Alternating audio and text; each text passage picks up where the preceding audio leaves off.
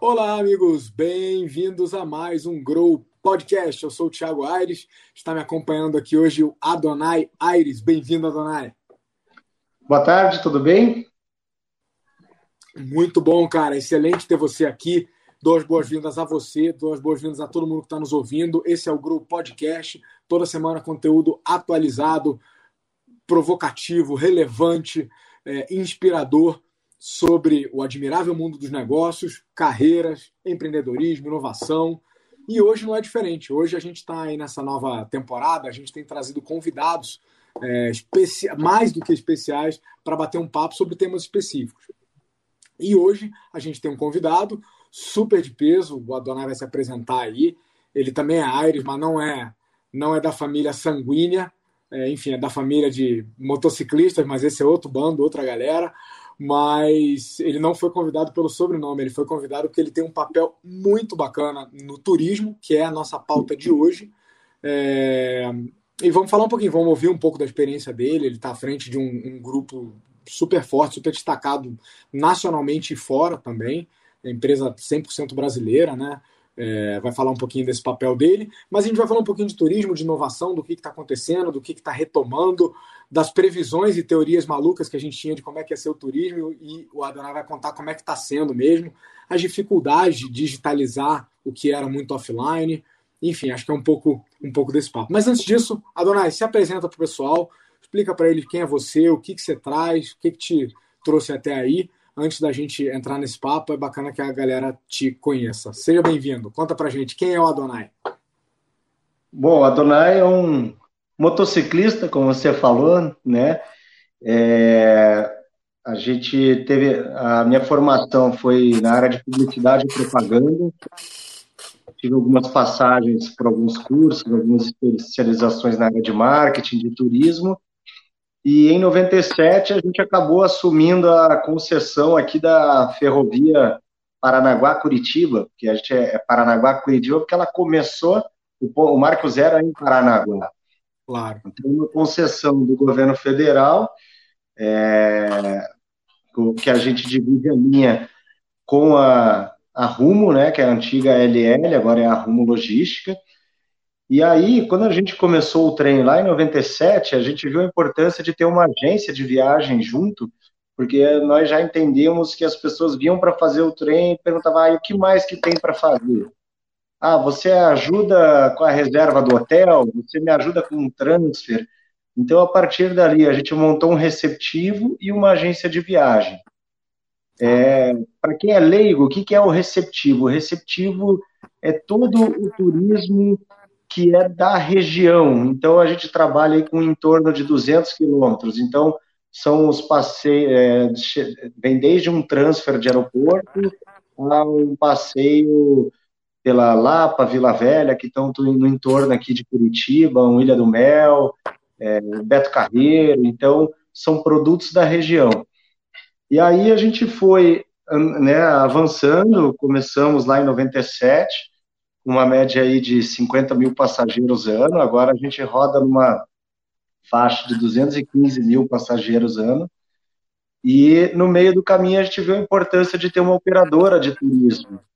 A gente chegou a ter também nessa trajetória um trem lá no Pantanal, foi uma licitação do governo do estado, do Mato Grosso do Sul, e um trem no Espírito Santo também, que era o trem das Montanhas Capixabas. É, infelizmente, os trens estão indo muito bem na questão produto, mas a gente depende, às vezes, de algumas políticas de governo, e, e aí, quando muda governador, às vezes o, o, que o outro fez vai para o lixo, né? Então, ou é, resolve ser descontinuado, né?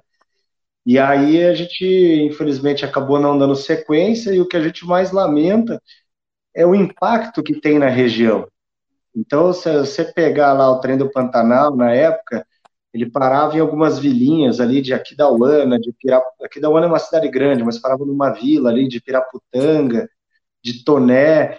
São regiões que começaram a viver em função do trem e que via que eram regiões mais pobres, assim, mais restritas, e a partir dali, poxa, começou a turma a trabalhar com uniformezinho, a gente conseguiu uma parceria com o Sebrae que deu treinamento, capacitação, eles se organizaram numa associação, começaram a criar seus produtos e, e virou uma região sustentável, melhoraram as suas casas.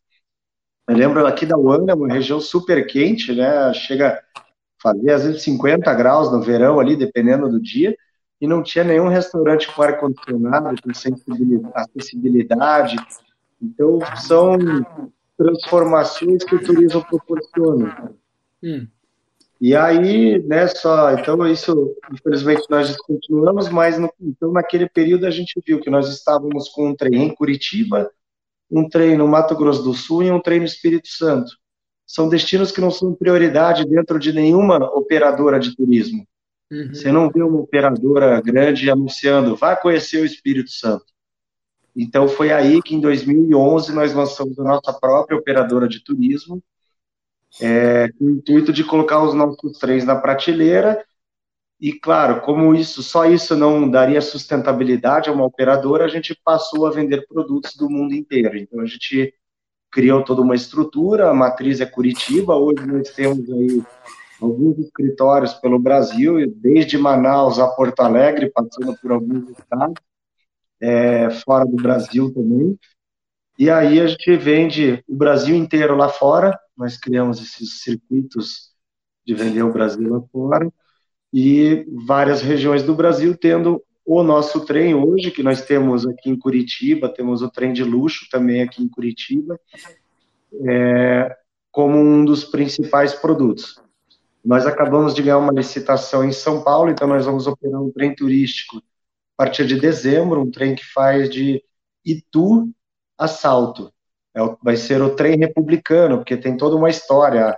As reuniões para a criação da República do Brasil aconteciam em Itu. Uhum. Então, é um produto bem bacana aí que estamos trabalhando e correndo para isso. Pô, parabéns, cara. Muito legal. Então, assim, o Adonai hoje está à frente desse grupo é, de, de, de, turismo que envolve desde receptivo, a, a, operação dos trens, muito envolvido com a cultura e com a sustentabilidade dos locais por onde esse turismo passa. Né? É, você tem, uma, tem informação, tem histórico.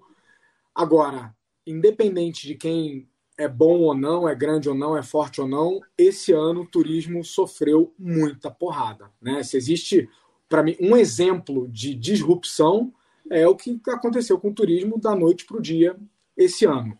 Conta um pouco para a gente como é, como é que foi isso, porque o, o meu ponto é que mesmo grande e bem estruturado, deve ter doído para vocês também, como doeu para todo mundo, né?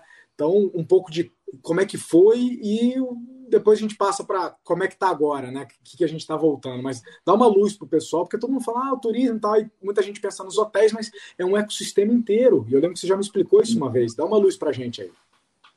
É, o ecossistema é bem complexo, né? Então, por exemplo, nós temos a operadora. A operadora, na sua essência, ela não vende para público final, só através de agência de viagem. Uhum. E a agência atua no formato. Então, meu cliente é só agência de viagem. Então, houve uma quebradeira geral de agência de viagem. Muita gente. Tiveram operadoras que quebraram também. É, um detalhe: ano passado o turismo bateu recordes em tudo quanto é setor. Sério? E vinha, e vinha muito bem no começo do ano, janeiro, fevereiro, a coisa veio assim avassaladora, num crescimento exponencial. Pra você ter uma ideia, nós mesmos estávamos 60% acima do ano passado, já em janeiro e fevereiro. E aí o que aconteceu também, que ajudou muita gente a acabar se quebrando, indo por esse caminho, é que como ano passado foi muito bom e o começo desse ano estava prometendo, porque você tinha aí nove feriados. Tinha porque acabou não tendo, né? Você tinha nove feriados e o turismo, a, o feriado é uma alavanca. Cada feriado ele gera, em média, 30% a mais de receita naquele mês. Só o feriado representa 30% a mais para o mês inteiro. Era o ano, então, né? Era o ano. É, era o ano. Então, muita gente saiu investindo, aumentando, ampliando, contratando, enfim, comprando, e aí, de repente, veio a rasteira. Então, é, para dificultar, o, o, governo criou várias linhas de créditos para turismo, só que o que, que aconteceu? No Brasil, a linha de crédito, por mais que seja do governo, tem que passar por um banco. E aí, o que, que os bancos falavam?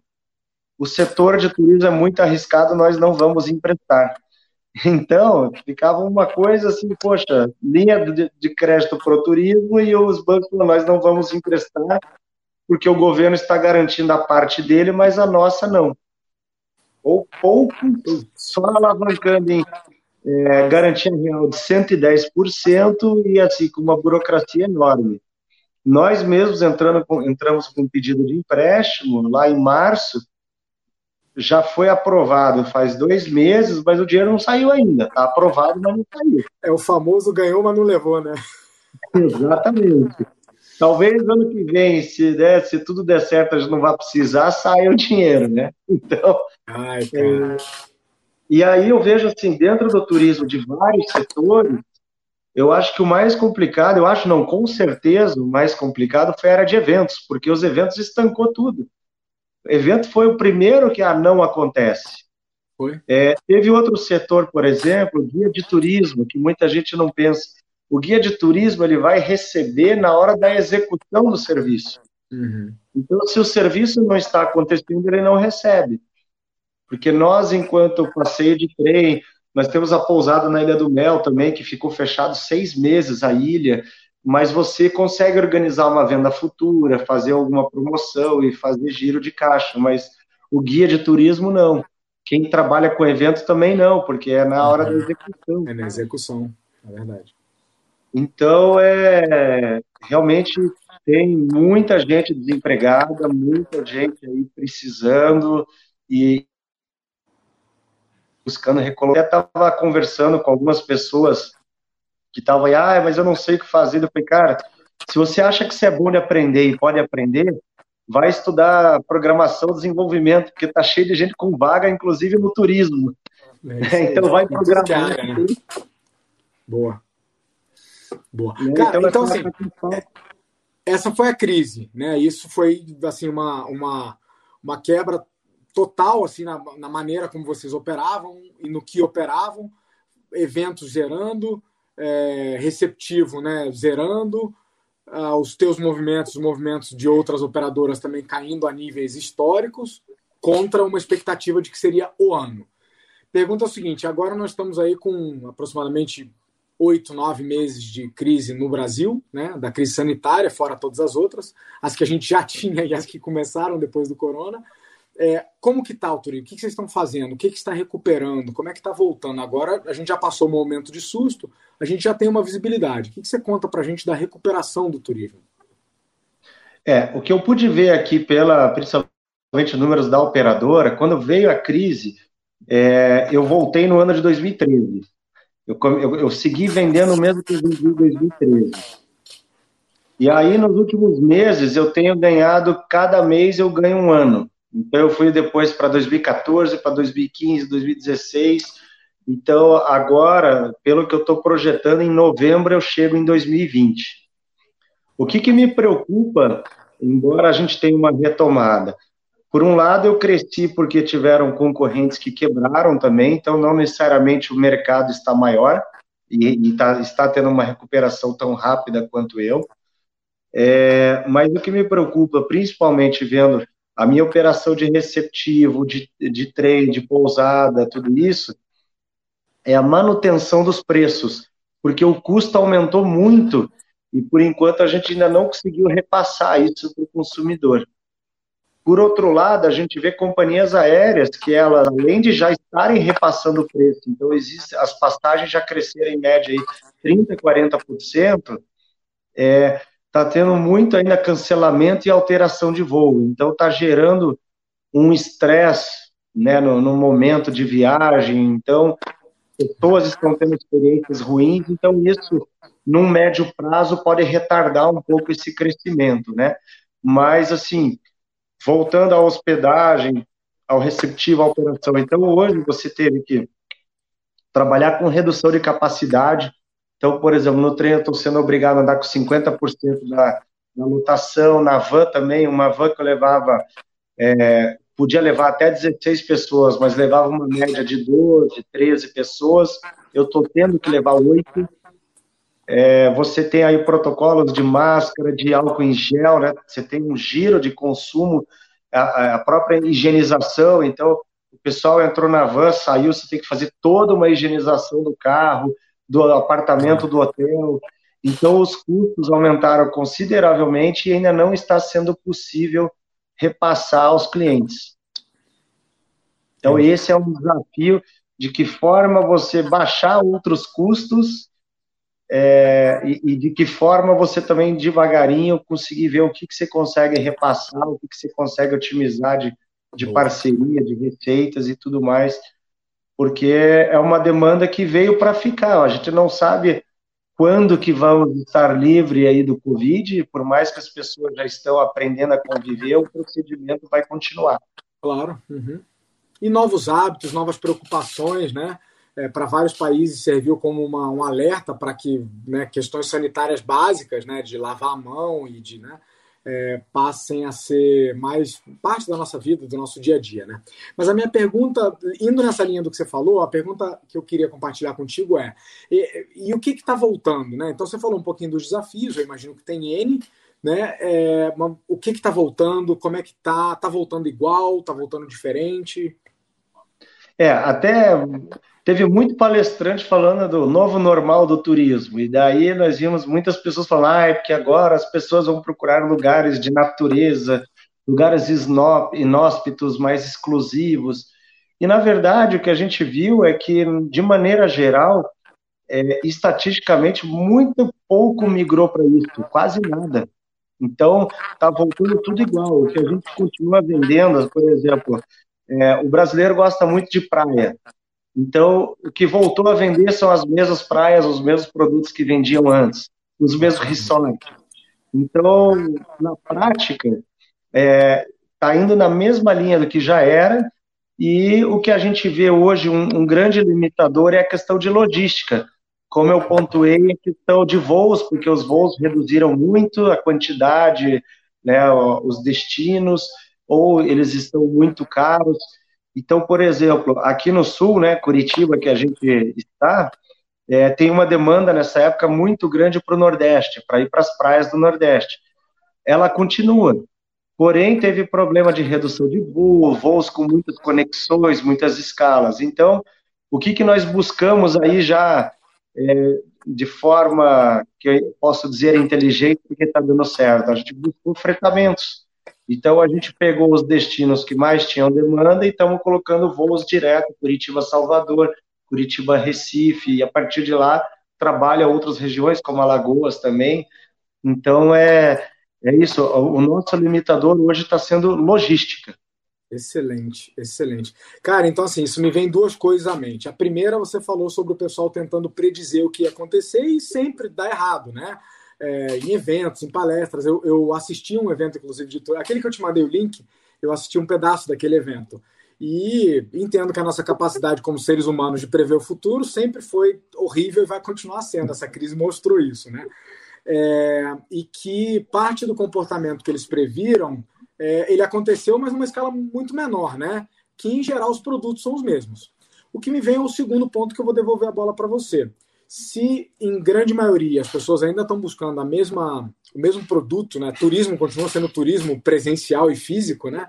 É, o que, que mudou? Que cara tem o novo turismo? Assim, você falou muita gente quebrou, eu vi algumas consolidações né, no mercado, algumas compras no mercado de turismo, a movimentação.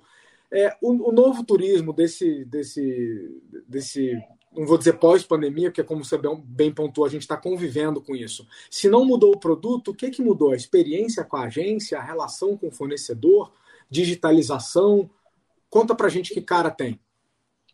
Bom, é, tem alguns aspectos.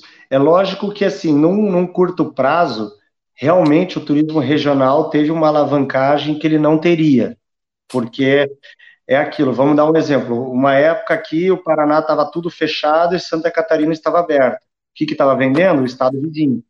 Então, e que provavelmente não venderia tanto quanto se vendeu, mas foi muito curto prazo, enquanto estavam fechados. E hoje, o cenário brasileiro ainda está nesse, nessa linha assim, o que está aberto está vendendo. Então, por exemplo, como ainda tem muitos países com restrição para brasileiro, hoje, no nosso universo aqui da operadora, 85% da venda é de nacional no momento. Quase 90%, é entre 85% e 90%. Podemos até estar tá mais próximo do 90% do que 85%. E antes era uma, era uma situação de 65%. Então a gente está em 90%.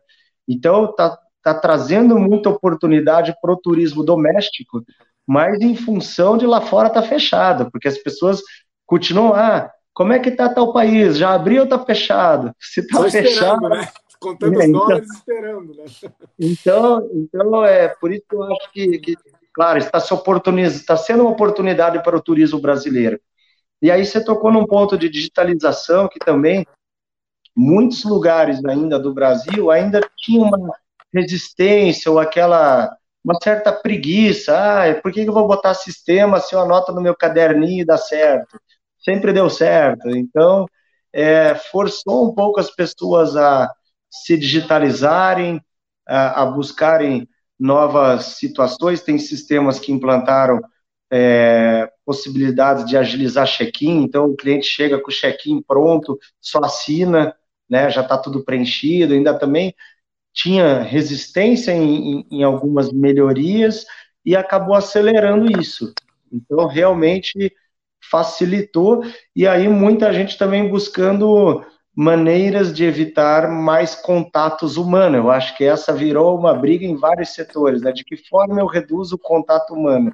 Por um lado é triste, né? Mas é. traz é, traz uma linha de inovação, né? Uma busca por uma inovação nesse sentido. Não sei se eu respondi a, a, a tua pergunta. Respondeu, respondeu. Eu estou só pensando assim, para quem está nos ouvindo e não é do ramo do turismo e que vai experimentar ou está experimentando o turismo do ponto de vista do usuário. É, então tem uma visão que é dele, que eu queria te perguntar o que, que mudou para ele. Depois a tua visão do que, que mudou para quem está do lado de lá do balcão. Como que operacionalizar isso na tua ponta fornecedora, né? As agências, hotéis né, os guias, tudo, fazer digitalizar a parte que tua relação com o cliente, mas também para dentro de casa. Conta para essas duas pessoas o que, que mudou.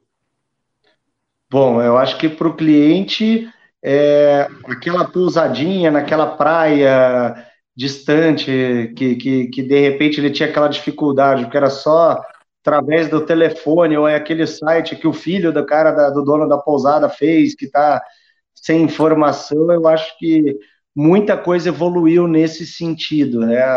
Muito mesmo, muita gente se preparou mais, então ajuda. Tem a parte negativa, então hoje mesmo eu estava lá na Ilha do Mel, estava na nossa pousada, vim para cá de manhã. No café da manhã, um dos protocolos é isso: todo mundo de máscara e você tem aquela luvinha plástica para se servir.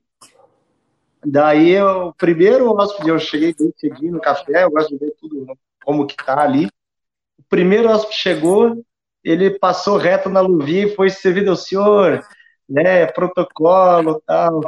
Daí a mulher dele já deu um beliscão daí e falou, ó, oh, isso aqui você sabe que é porque no outro hotel já estava assim, então você, tem que fazer. E ele, poxa, mas é tão chato isso. Pois é, a gente sabe que é chato, mas agora vai, vamos ter que conviver com essa chatice. Né? Ele, poxa, tomar café, circular com máscara.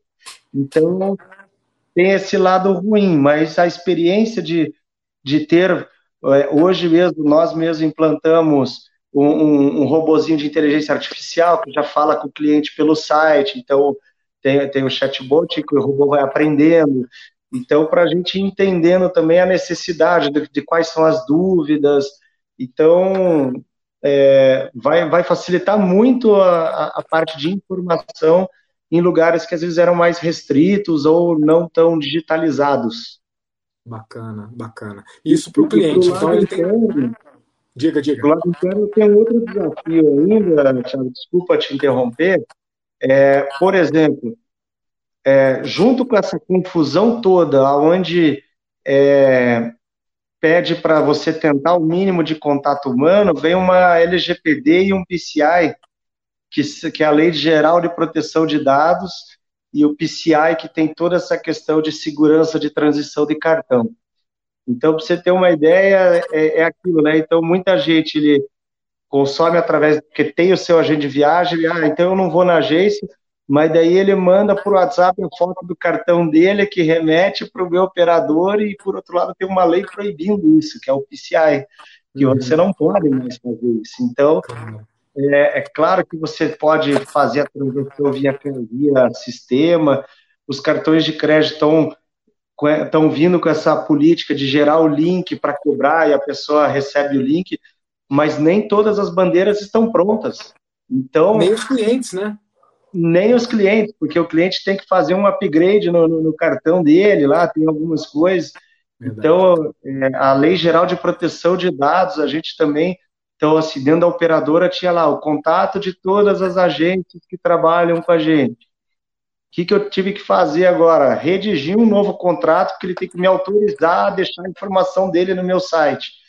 Então, junto com a com pandemia, ainda veio uma implantação de uma lei geral de proteção de dados e um, e um PCI que restringe ainda. Então, é, é as empresas estão tendo que fazer um grande trabalho e já teve empresa aí que teve problema com a Lei Geral de Proteção de Dados. É importante todo mundo pegar isso, independente do setor, mas o turismo tem uma situação bem sensível que é essa, né? Porque o cliente que já, conhece, já é amigo, já tem confiança no seu agente de viagem, ele fala e manda, ah, tô te mandando aí meu cartão no WhatsApp.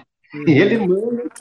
E, e aí é, a agência pode ser responsabilizada por isso, porque é um processo que que não é mais assim, né? Não pode ser, pela lei não pode. Então, e eu como operadora, eu estou vivendo esse dilema, porque daí eu falo para a agência, eu falo, olha, você não pode fazer isso.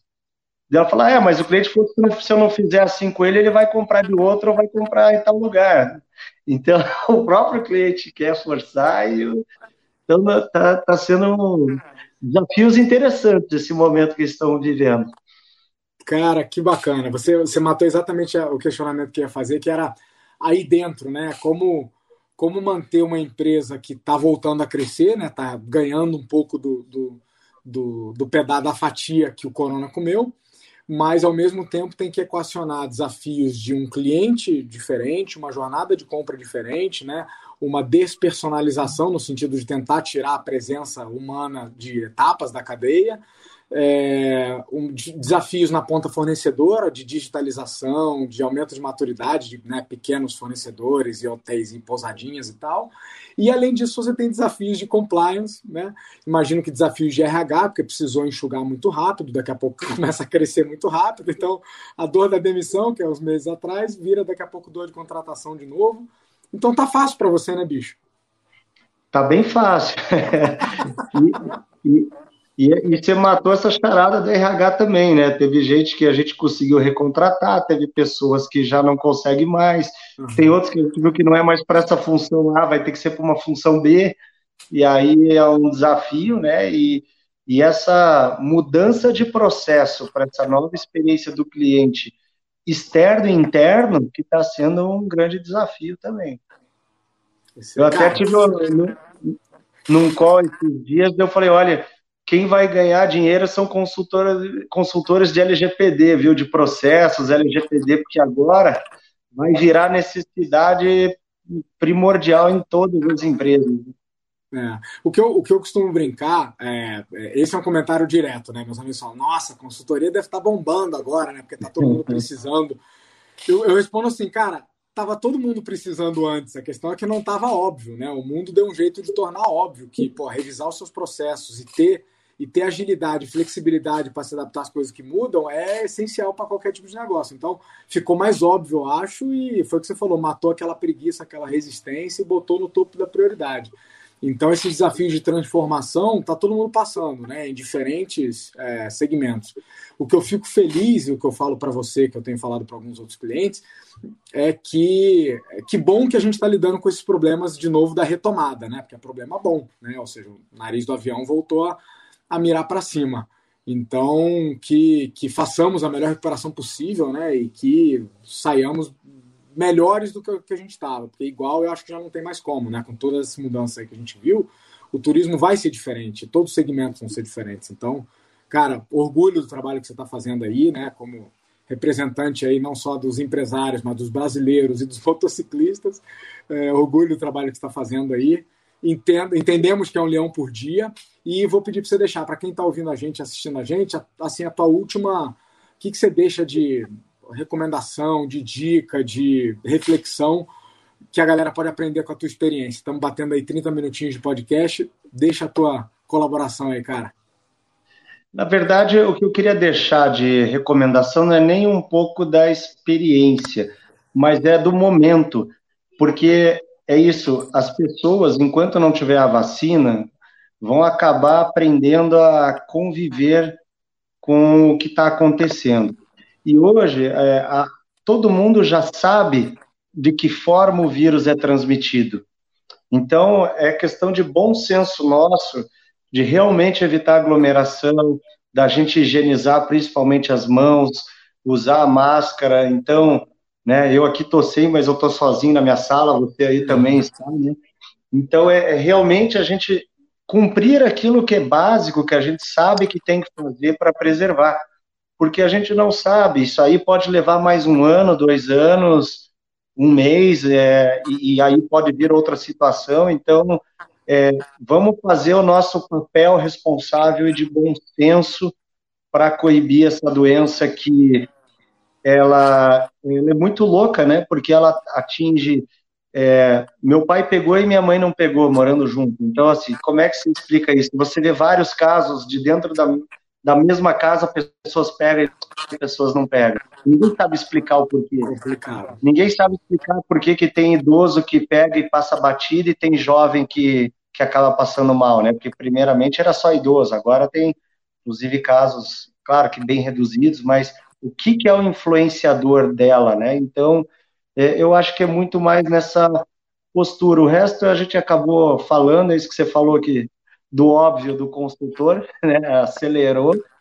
E a gente está prestando atenção, porque, assim, principalmente o turismo trouxe uma lição é, interessante também começou a ter problema na Europa. E ele levou dois meses para chegar aqui. Então, quem viu o que aconteceu lá, ficou antenado no mundo, é aquela história da globalização, realmente você estar antenado o que está acontecendo no mundo, você pode se preparar um pouco melhor.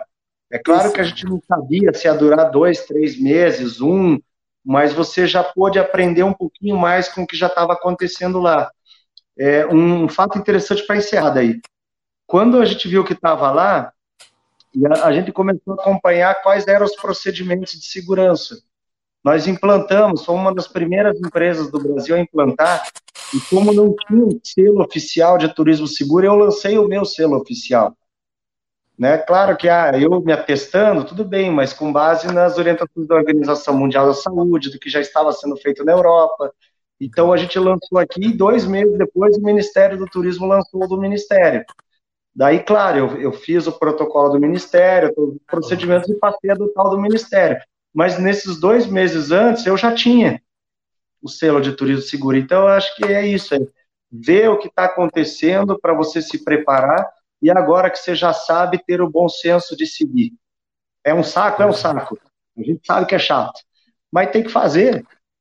Porque Sim. senão daqui a pouco vem uma nova onda, vem um monte de problema e vai fechar tudo de novo, como já está acontecendo em alguns lugares. E é ruim então, para todo mundo, né? Quando isso acontece, né? É, exatamente. Então, meu recado final era esse aí, que, para a gente refletir. Cara, que excelente. Você, você, você me levantou uma reflexão aqui que eu não posso deixar de, de, de, comentar com o pessoal.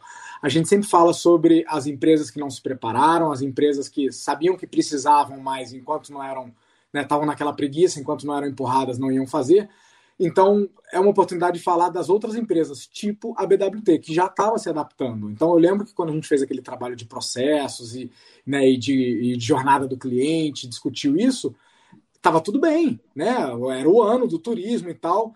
Agora, tem coisas que você começou lá atrás que te permitiram, como você falou, ser o primeiro do Brasil, um dos primeiros do Brasil, a fazer algumas coisas, a se adaptar. Eu lembro que a gente conversou no início da pandemia, você estava em uma adaptação incrível.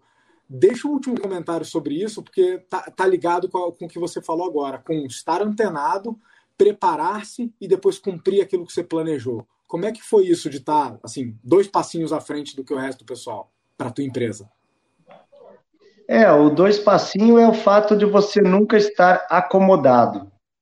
Então, sempre buscando melhorar processos, sempre olhando o que está acontecendo lá fora, o que está acontecendo mesmo dentro do Brasil também, quem que está fazendo é, coisas diferentes.